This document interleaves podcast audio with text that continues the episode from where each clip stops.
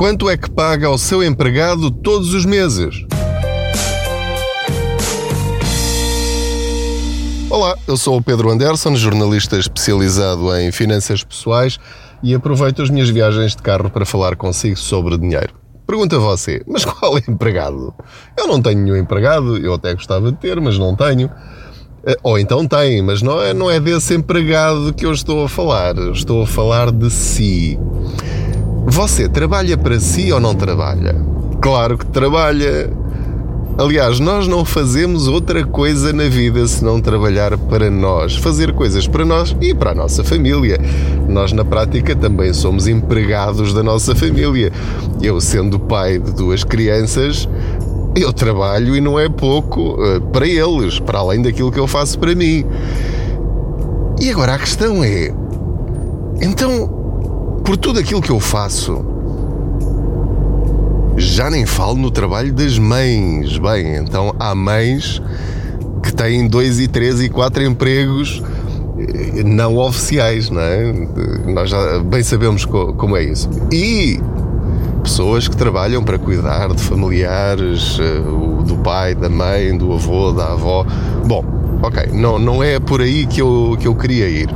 De uma forma muito genérica, nós trabalhamos muito para podermos viver com alguma qualidade de vida. É por isso que nós temos um trabalho remunerado.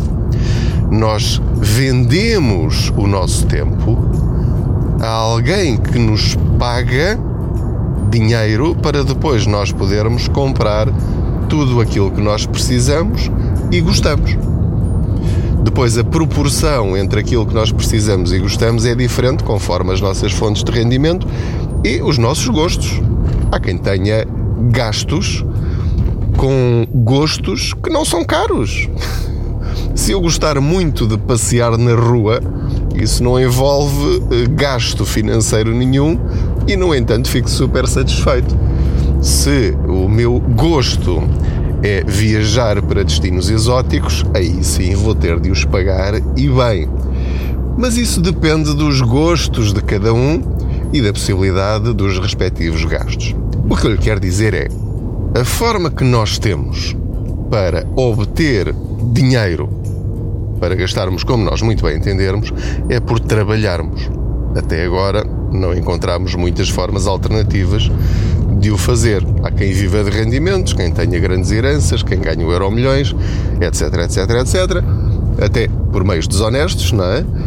Mas a forma habitual que nós temos para ganhar dinheiro é vender o nosso tempo a alguém para fazer aquilo que essa pessoa nos pede que nós façamos. Para quê? Para ela ganhar dinheiro com o nosso trabalho. Portanto, nós vendemos tempo. Por isso é que o seu tempo é tão precioso.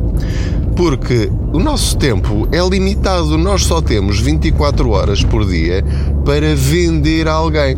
Se nós formos empresários ou empreendedores, estamos a vender a nós próprios às vezes até quase de graça, porque há, empreendedores que trabalham de graça para ver se aquilo no futuro tem algum rendimento. Mas basicamente, nós, a única coisa que nós temos na vida para vender em termos de salário é o nosso tempo. Nós temos 24 horas por dia para vender a quem nos pagar mais. De preferência, fazendo alguma coisa que nós gostamos.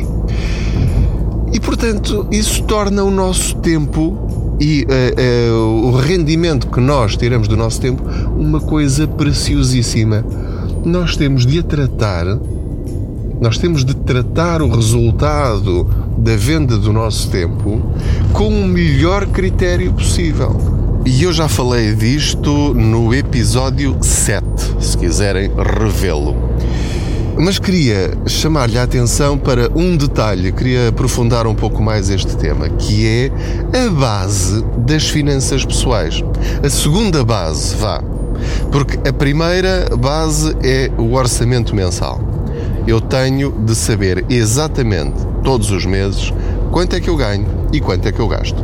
Isto é absolutamente essencial. Passo 1. Um, sem isto, nunca irá a lado nenhum. Esqueça. Já falámos sobre isso. noutro episódio, lá mais para trás, é só seguir a lista e procurar. Orçamento mensal. Como fazer um bom orçamento mensal? Partindo do princípio que já o fizemos e que sobra algum dinheiro na nossa previsão, porque na realidade pode não ser assim, então eu já sei que eu quero todos os meses tirar parte para a poupança. É aqui que nós chegamos.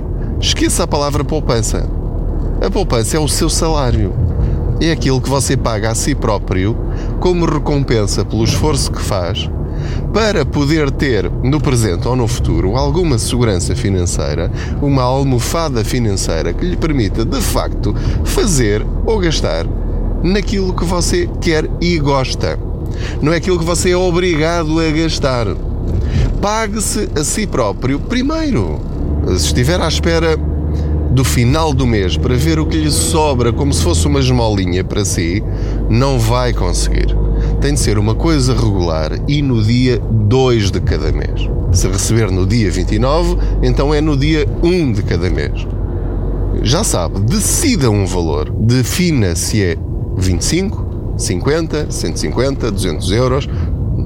Só você é que saberá aquilo que vai transformar no seu ordenado. Esse sim é o seu ordenado, porque tudo o resto, todas as despesas mensais já foram estipuladas, já foram definidas, muitas vezes nem foi por si. É obrigado a fazê-las, não há grande alternativa. Se quiser ter água em casa, eletricidade e gás, e se quiser ter uma casa, uh, são despesas que vai ter de pagar. E, portanto, esqueça, isso não faz parte do seu ordenado. Isso faz parte das suas despesas. Portanto, transforme-se no seu empregado a quem tem obrigatoriamente de pagar um ordenado.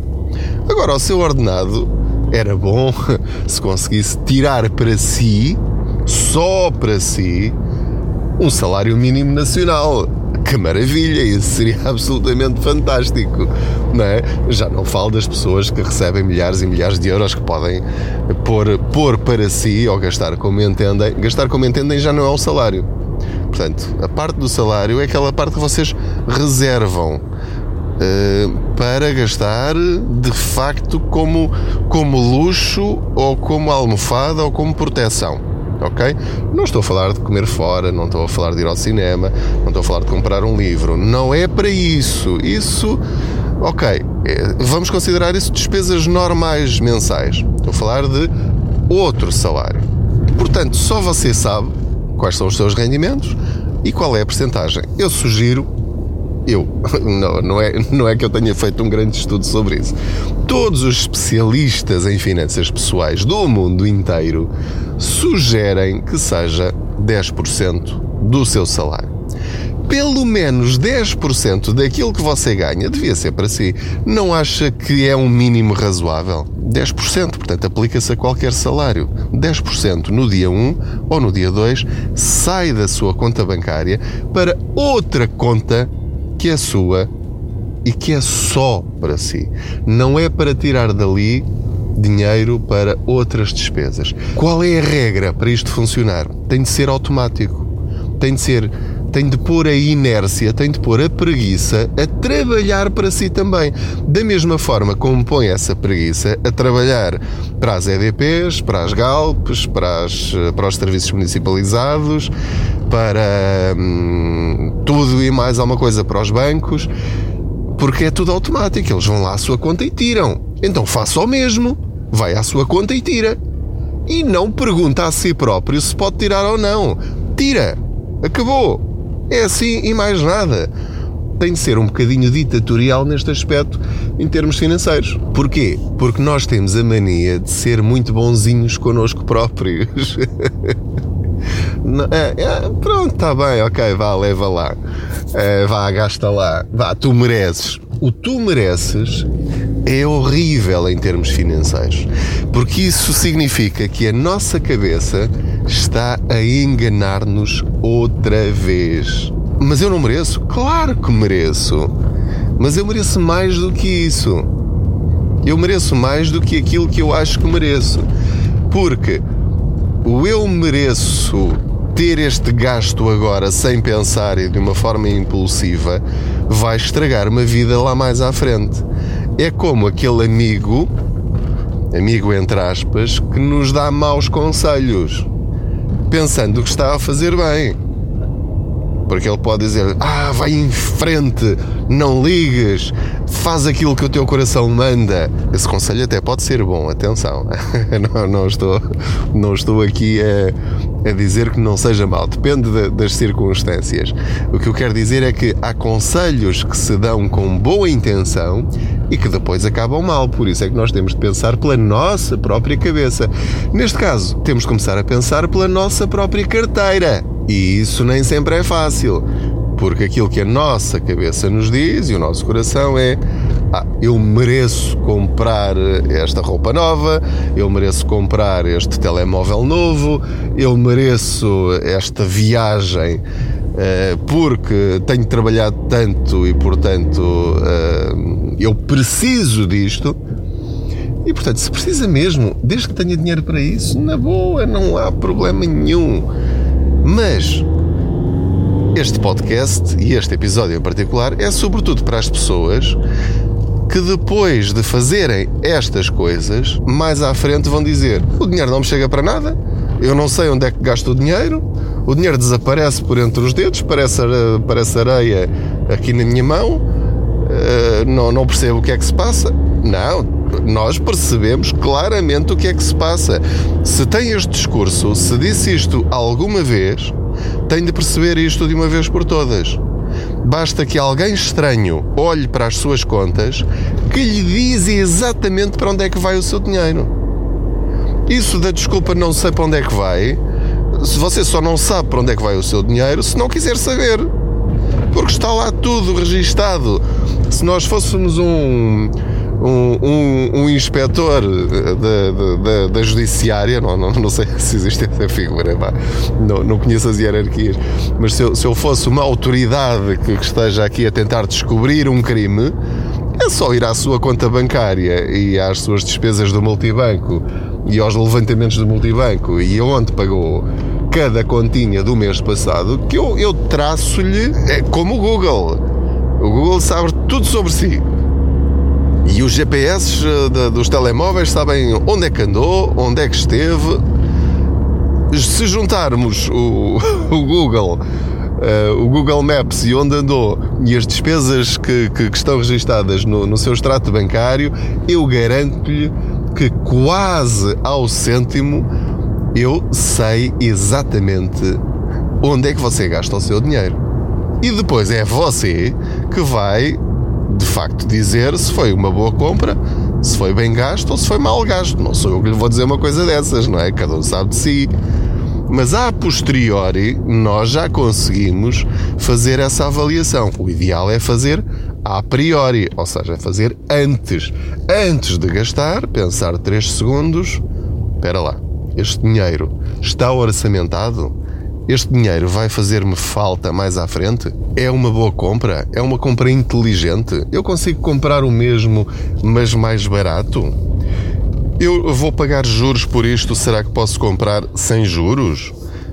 Hum, vou comprar novo, será que posso comprar em segunda mão, ou usado, ou seminovo? Portanto, estas perguntas deviam ser todas feitas antes. E uh, já, já me estou a desviar aqui um bocadinho do, do, do tema. Isto é, é, mesmo como nas conversas de carro. Uh, isto para lhe dizer o quê?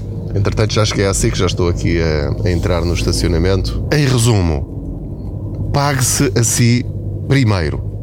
Você é o seu principal cliente. Você é o empregado que tem em sua casa a quem não pode faltar o ordenado.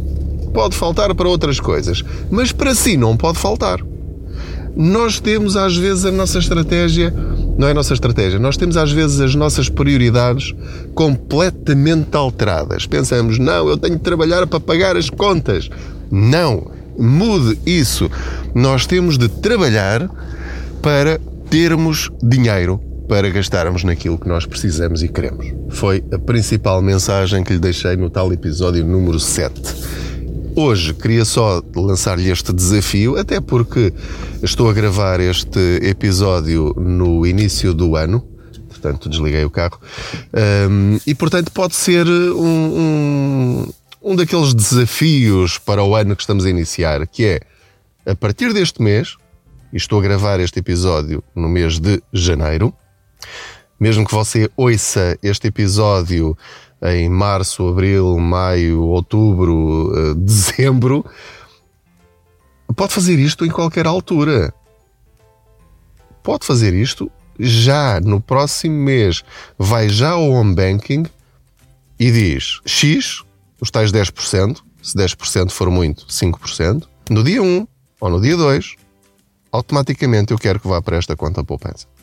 Ou para esta outra conta noutro banco.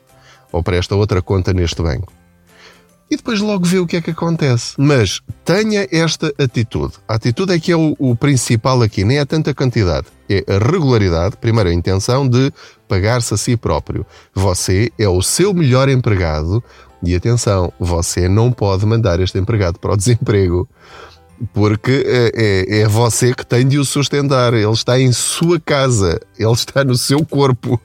Não pode dispensá-lo. Por muito mau trabalhador que ele seja, não pode dispensá-lo. Tem de o alimentar, tem de o sustentar, tem de lhe dar o ordenado todos os meses. Já agora, pague-lhe bem. Ele merece. Você merece ser bem pago por si próprio. Que você seja o melhor patrão que você pode ser para si próprio. Boas poupanças. Até à próxima viagem financeira.